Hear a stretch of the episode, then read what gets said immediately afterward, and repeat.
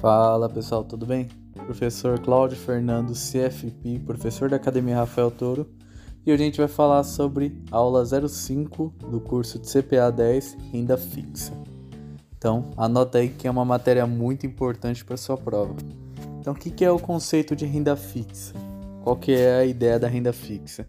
É que você, quando você investe, você sabe mais ou menos quanto é que você vai ganhar.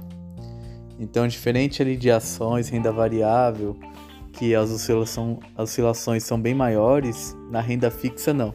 Você tem mais ou menos uma ideia de quanto vai render quando você investir num tipo de papel que é renda fixa. Então, quais são as principais informações da renda fixa? Quais são os principais conceitos?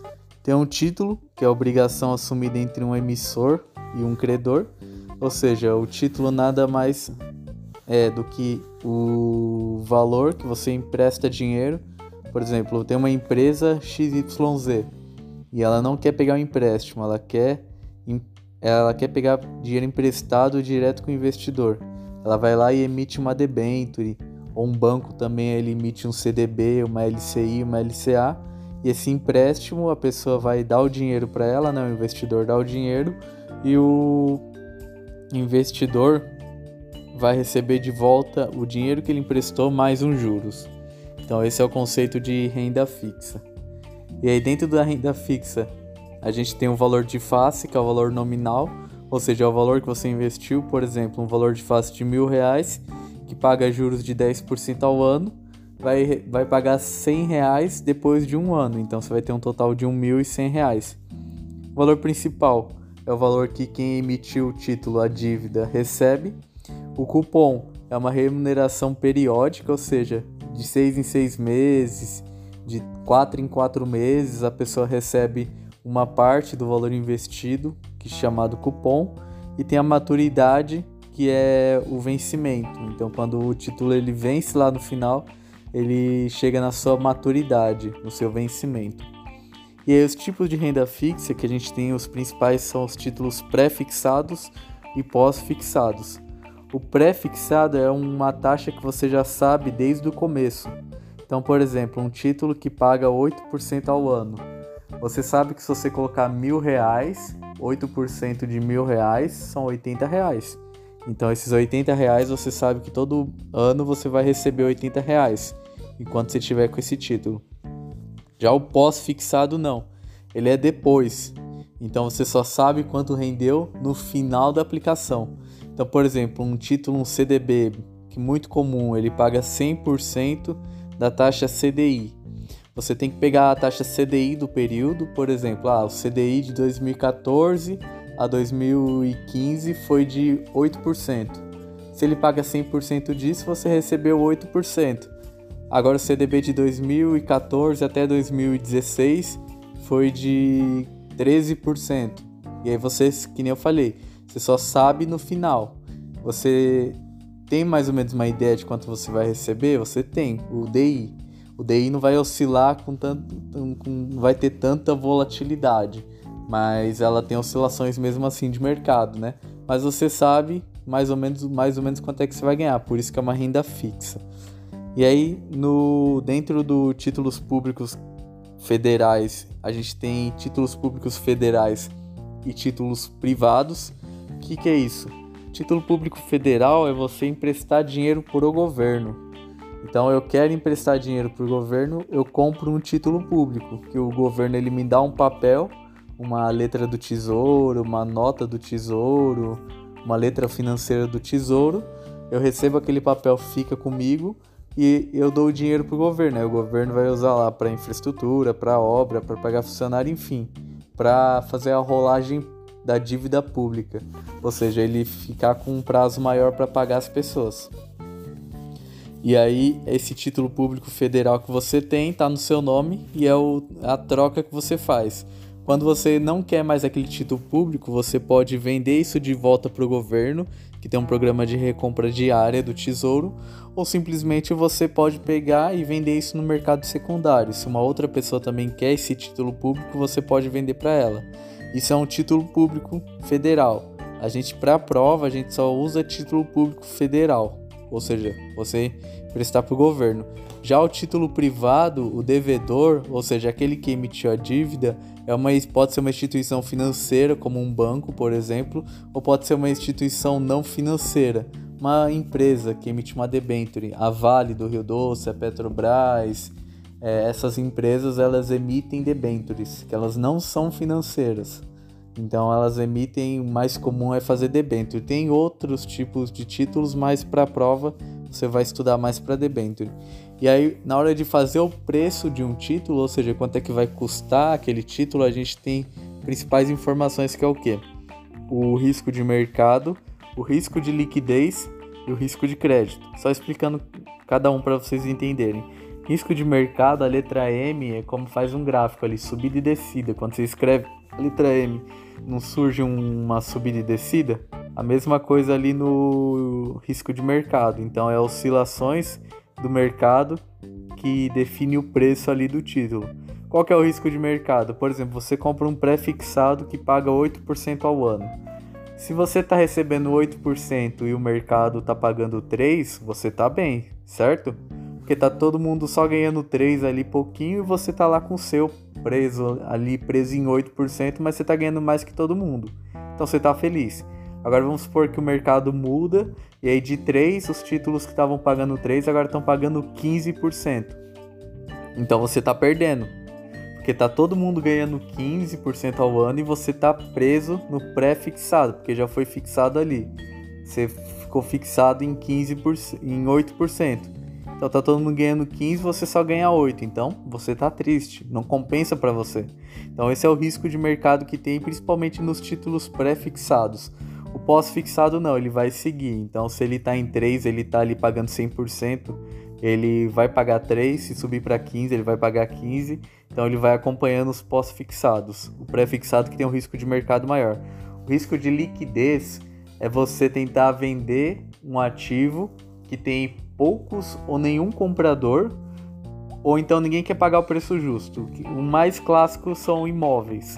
Então, às vezes você tem um imóvel lá bonito, é, espaçoso, bem construído, que custa um milhão de reais. Só que você tenta vender e ninguém quer comprar por um milhão de reais. Você passa um mês, dois meses, um ano, quatro anos, cinco anos, ninguém quer aquele imóvel, porque ele tem um risco de liquidez muito alto. Então ninguém quer comprar aquilo ali. Ou então quem quer comprar fala assim, olha, eu até compro, mas um milhão eu não pago, eu pago 700 mil. Então, assim, você não tem pouca ou nenhuma oferta, ninguém quer comprar aquele ativo, né? O imóvel é um ativo. Ou então quem oferece, oferece menor e você não quer pagar. Você não quer ter esse desconto, perder dinheiro nessa operação. Então, esse é o risco de liquidez. Com os ativos, a mesma coisa. Tem papéis que, é, dependendo do tipo de papel, ninguém quer comprar, ou então quem quer comprar quer pagar muito barato. Isso é o risco de liquidez. E por último, o risco de crédito. O crédito é o C de calote, ou seja, de quem emitiu a dívida ali não te pagar. Então você vai lá, compra uma debenture. E aí ela fala que paga 10% ao ano, mas no final lá vai pagar o acumulado. Só que aí chega no terceiro ano a empresa quebra e não tem mais dinheiro.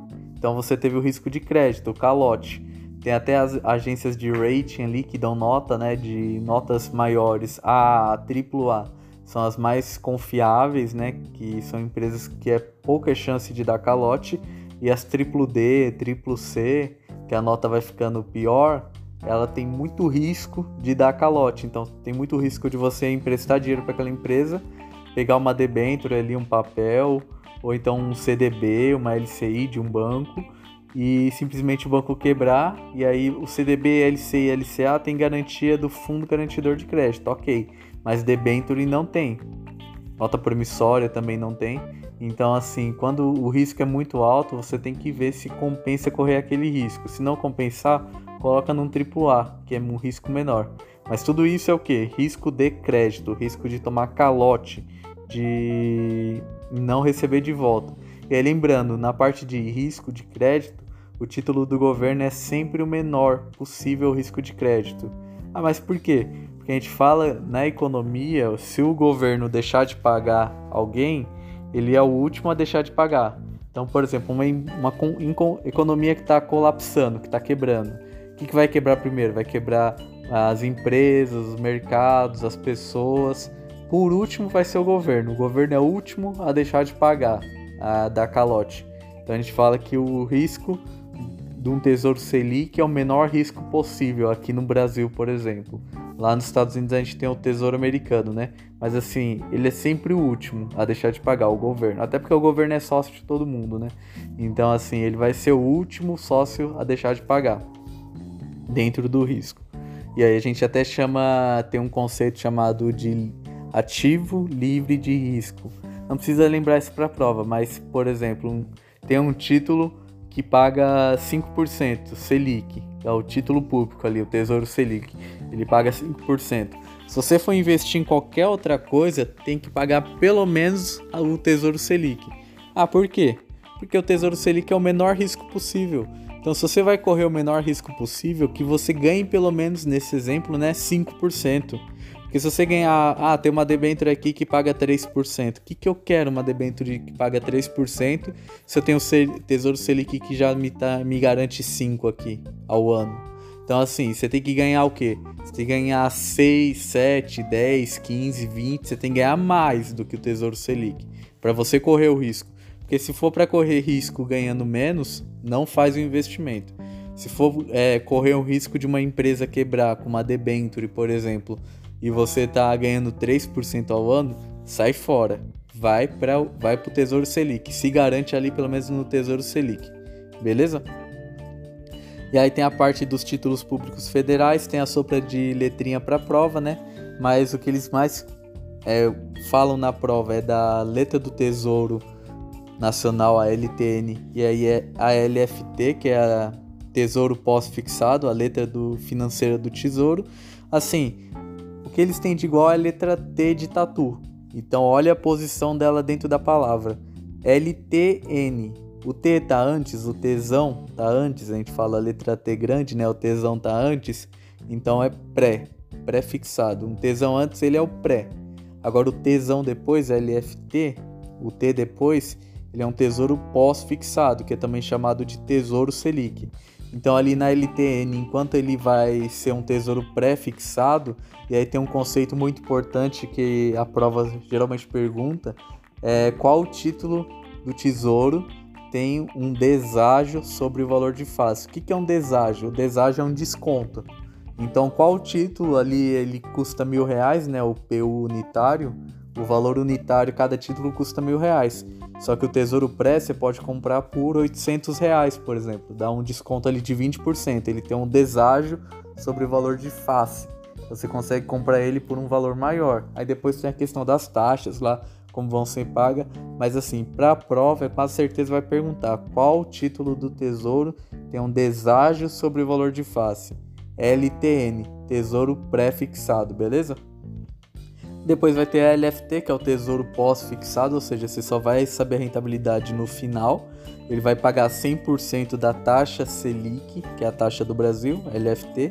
Depois a gente vai ter no título público federal a NTNB principal, então tem que estar esse nome junto, né? NTNB principal, que ele vai pagar o quê? A principal inflação do Brasil, que é o IPCA, calculado por quem? Pelo IBGE.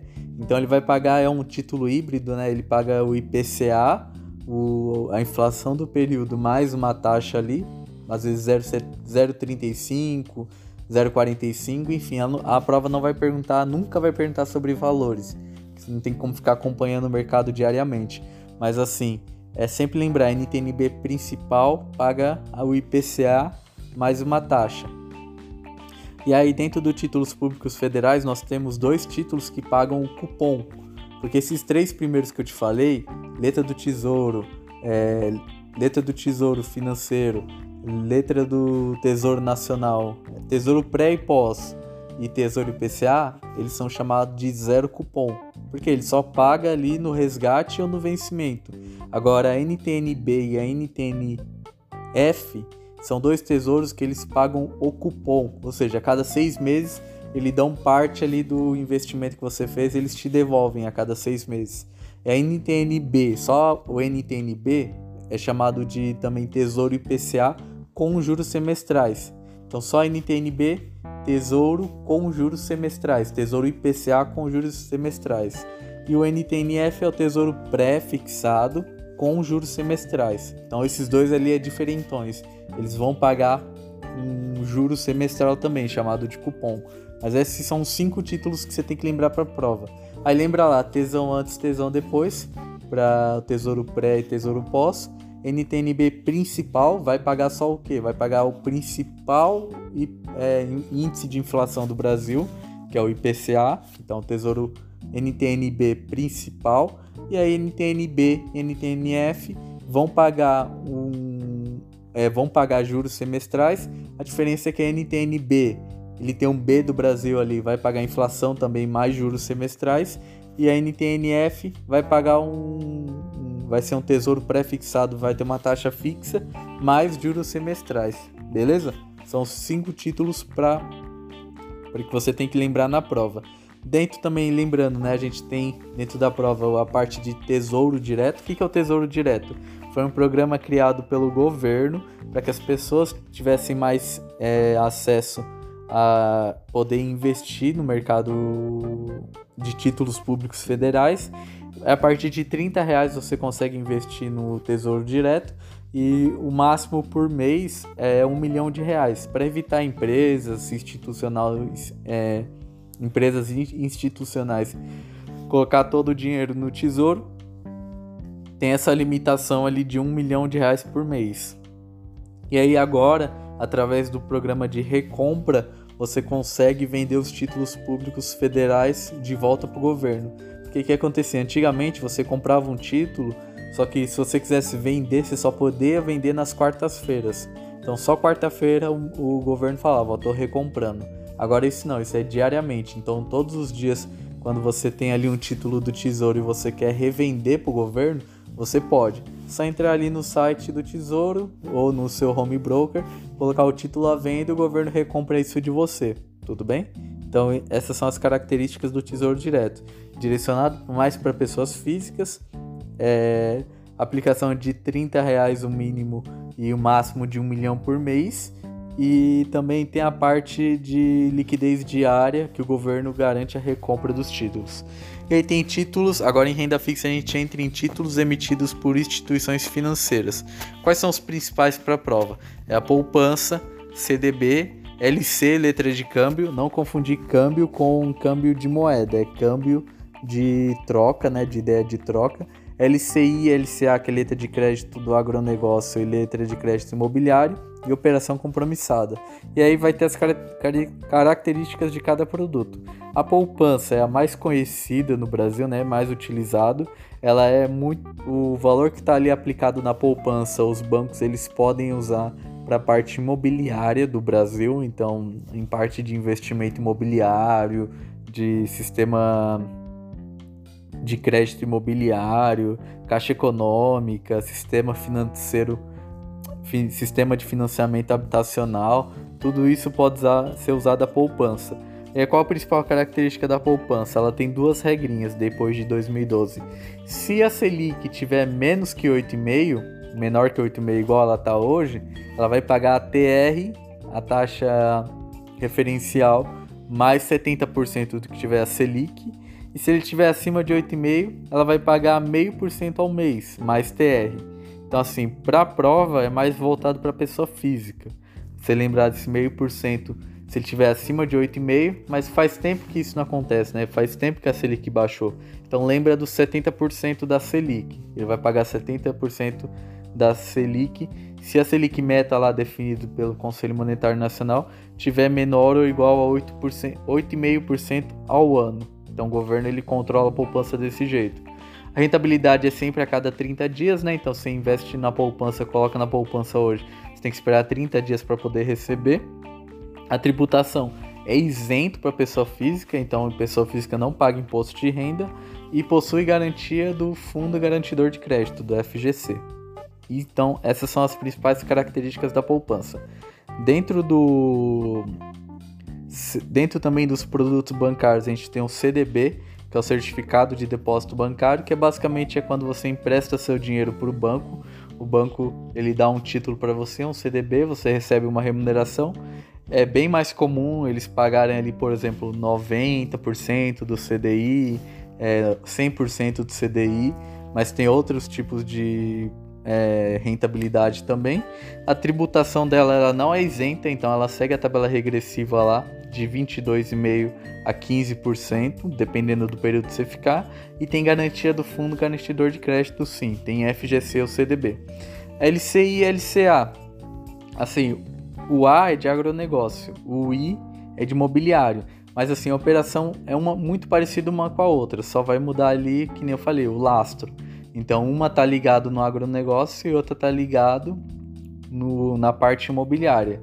A LCI, ela é, uma, é um título emitido por bancos que geralmente paga ali um percentual do CDI e a principal vantagem dela é ela isenta para pessoa física. Então é tanto a LCI quanto a LCA, quando a pessoa física empresta o dinheiro ali para o banco fazer a operação lá de agronegócio imobiliário, o, o investidor não paga imposto de renda, recebe isso líquido na conta. E os dois também têm garantia do FGC. Então tanto a LCI e a LCA, o FGC cobre eles, está coberto ali em até 250 mil reais. Letra de câmbio é uma troca, que nem eu falei, é uma troca ali de, por exemplo, um banco tem um valor ali de empréstimo, ele quer trocar com outro banco, faz essa troca e gera um papel sobre isso. A principal informação dele é assim, é que ele tem também garantia do fundo garantidor de crédito. Então a LC você pode entender como letra coberta, né? E, mas tem que tomar cuidado que ele não é isento de imposto de renda. Então quem investe nele paga imposto de renda. Tem garantia da FGC igual a LC e LCA? Tem, beleza. Mas quem investe paga imposto de renda sobre isso. Então toma cuidado para não confundir letra de câmbio com isso. Operação compromissada basicamente é você, por exemplo, prometer que daqui a um ano você vai recomprar os títulos. Um banco ele promete que daqui a um ano ele vai recomprar os títulos do outro banco. Então ele faz uma operação compromissada. Dentro dessa operação compromissada ele pode colocar ali é, CDB, LCI, CRI, debênture, ele pode colocar vários papéis, né? Isso também, esse, esse tipo de operação, tem garantia do FGC sim, tem garantia do FGC. Se no caso você tem uma operação compromissada depois de 2012 e o banco que você fez a operação compromissada quebrar, você é coberto em até 250 mil reais para títulos emitidos depois de 2012. Prova difícil perguntar de operação compromissada, mas está aqui no FG, está dentro do edital. E aí o principal ponto da renda fixa é o FGC, é o Fundo Garantidor de Crédito. O que é o Fundo Garantidor de Crédito? Ele é uma entidade privada sem fim lucrativo que administra um mecanismo de proteção aos correntistas, quem tem conta em banco né, e investidor também, que permite recuperar é, o depósito ou crédito mantido em instituição financeira até determinado valor em caso de intervenção, liquidação ou falência essa proteção é tanto para investidor residente quanto para investidor não residente. Ele também tem cobertura de FGC. Então, basicamente, é uma proteção a mais que você tem quando você investe em produtos que são cobertos pelo FGC. Os participantes são instituições financeiras e associação de poupança e empréstimo, com exceção de cooperativa de crédito. Então, cooperativa de crédito não entra no FGC. E aqui, qual é o produto que é garantido pelo FGC? o depósito à vista, aquele dinheiro em conta corrente, né? Depósito em poupança, depósito a prazo, que pode ser um RDB, um CDB, letra de câmbio, letra de crédito imobiliário, letra de crédito de agronegócio, LCI LCA, letra hipotecária e operação compromissada. São os principais garantidos. E aí a prova pode perguntar, é, tentar te confundir com alguns produtos que não são garantidos. Então, quais são não, não são garantidos pelo FGC? Letra financeira, LF. Então, a ah, LF. Pensa assim, uma pessoa chamada Luana. Tem a letra L. Se ela colocar dinheiro na LF, a Luana tá o quê? Ferrada, porque não tem cobertura do FGC. Então, se o banco quebrar, ela perdeu o dinheiro. LF, toma cuidado que às vezes a prova pergunta se LF tem FGC. Você, como tá prevenido agora, você sabe que LF é, o, o Lucas, o Luan, a Larissa, o Leandro, qualquer pessoa, qualquer amigo seu, ou você mesmo tem um nome que é com L, lembra o quê? Que não tem garantia do FGC, porque se você investir ali o Lucas, colocar o Luiz está ferrado. Exatamente, LF, é isso mesmo. Letra imobiliária, letra imobiliária é garantida, a LIG também não tem FGC. Operações de COI, que é a operação estruturada, não tem FGC. Renda fixa não financeira, CRI, CRA, CPR, esses aí, CRI e CRA, eles são de securitizadoras. Não tem, então ele não é banco, não tem garantia de FGC. E ações e fundos de investimento também. Eles até colocam na lâmina do fundo de investimento falando: olha, esse investimento não tem cobertura do FGC, beleza? E aí, qual que é, são as regras do FGC? O FGC ele limita a pessoa no valor de 250 mil reais por CPF e instituição financeira. Ou seja, se você tem dinheiro ali, no garantir, você tem no o dinheiro na letra financeira e você coloca, você quebrou. Agora, se você coloca, por exemplo, num CDB 250 mil, você investe ali e coloca 250 mil, você tá coberto em até 250 mil. Se você colocar 500, você vai perder, porque você tá coberto até 250 mil. Conta conjunta também, assim, conta conjunta você divide. Então, ah, conta conjunta tem três pessoas com 250 mil. O banco foi lá e quebrou. Quebrou? Então, beleza. Quebrou, você vai ter 250 mil dividido por 3. Vai dar 83 mil para cada. Tá, tá dentro. Ah, se eu tenho 300 mil e o banco quebrou, cada um recebe 100 mil? Não, não recebe. Tem que sempre fazer a regrinha. Primeiro você pega o valor máximo, que é 250 mil. Depois você vê quantas pessoas tem na conta e divide esse valor. Isso é o FGC, beleza? Quando você fez o FGC dessa maneira, você consegue. Você entende a regra e você não cai nas pegadinhas da prova. Mas é bem tranquilo, só prestar atenção nessa parte de calcular que você vai lembrar vai ficar tranquilo para você, beleza? E aí por último a gente tem a parte de títulos, é, títulos de renda fixa emitido por empresas não financeiras, que para a prova basicamente é o que? Debentures. Então as debentures são as principais. Qual que é a diferença de uma debenture? É que uma debenture ela não pode ser emitida por um banco, é só uma instituição não financeira pode emitir uma debênture. Geralmente uma empresa de capital aberto. Então ela pode pegar um dinheiro emprestado ali direto com o público e por um prazo longo. Então, por exemplo, investir numa máquina nova, numa nova empresa, num, num novo país, um novo local. Ela pega esse dinheiro com debentures. E aí, qual é a principal informação da debenture? Ela não tem garantia do FGC. A tributação ela segue normal de pessoas físicas ali de 22,5 a 15% conforme o prazo, só que a debenture ela tem uma debenture diferenciada que é chamado de debenture de infraestrutura, ou também chamada debenture incentivada.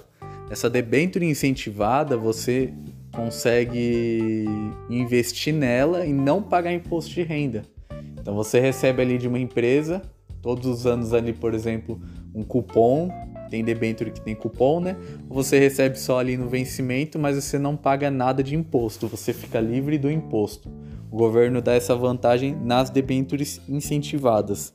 Então, principal função dela é capital fixo, né? Não é capital de giro, então é para longo prazo. O prazo dela, sempre lembrando, né? Uma empresa ela quer captar no longo prazo Pode ser para SA aberta ou fechada. Geralmente é para aberta, né?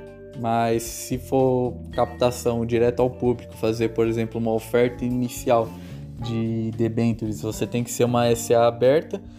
Não pode ser emitido por instituição financeira, banco não emite debenture, é só em empresas não financeiras. O prazo mínimo é de um ano para resgate e o prazo máximo não tem. Então, uma debênture pode ser 10, 15, 20, 30 anos, mas não tem um prazo máximo para isso, na parte de debêntures, tudo bem? Então, para renda fixa é isso. E aí, só lembrando, na debenture ela tem uma chamada garantia. Então, uma debenture, além dela ter o valor ali, a empresa, ela pode colocar umas garantias ali por trás. E aí tem uma ordem da garantia mais forte para a garantia mais fraca. Então a garantia mais forte é a garantia real. Aí depois você tem uma garantia fraca que é a flutuante. Tem uma garantia quirografária que é mais fraca ainda. E tem a última que é a subordinada, que é a última a receber se a companhia quebrar quem tem uma garantia subordinada é o último a receber. Ah, mas é muito difícil essa ordem de garantia, como é que eu vou lembrar? Lembra do que? Se você passar mal, você vai ter um refluxo. O que é refluxo? É você passar mal e colocar a comida para fora. Então, lembra da debênture o refluxo, por quê? Porque se você pegar RE de real, flu de flutuante, o Q de quirografária e o SU de subordinada, você lembra a ordem. Refluxo. Então, real, flutuante, quirografária e subordinada. Então, da mais forte é a real, refluxo. Lembra disso. Só toma cuidado que às vezes a prova pede ao contrário, ela pede da mais fraca para real. Então, se você só decorou, se você não entendeu, você vai errar. Mas lembra-se, geralmente ela perguntar qual que é a ordem da mais forte para mais fraca nas garantias de uma debenture. Aí você vai lembrar do refluxo. De real, flutuante, quirografária e subordinada, beleza? Esse foi o áudio de renda fixa, é muita coisa, mas tem um slide lá no grupo do WhatsApp também, quem está dentro do curso de CPA 10 gratuito da Academia Rafael Toro. Lembrando, sempre siga a gente nas redes sociais, Academia Rafael Toro ali no Instagram e também Prof. Cláudio Fernando, tudo junto no Instagram. Para mais informações, para tirar qualquer dúvida comigo, eu fico disponível por ali também nas redes sociais e no YouTube Academia Rafael Toro, beleza? Obrigado por escutar até aqui e até logo. A próxima aula é de renda variável, bem interessante, hein? Fica, fica com Deus. Um abraço. Tchau, tchau.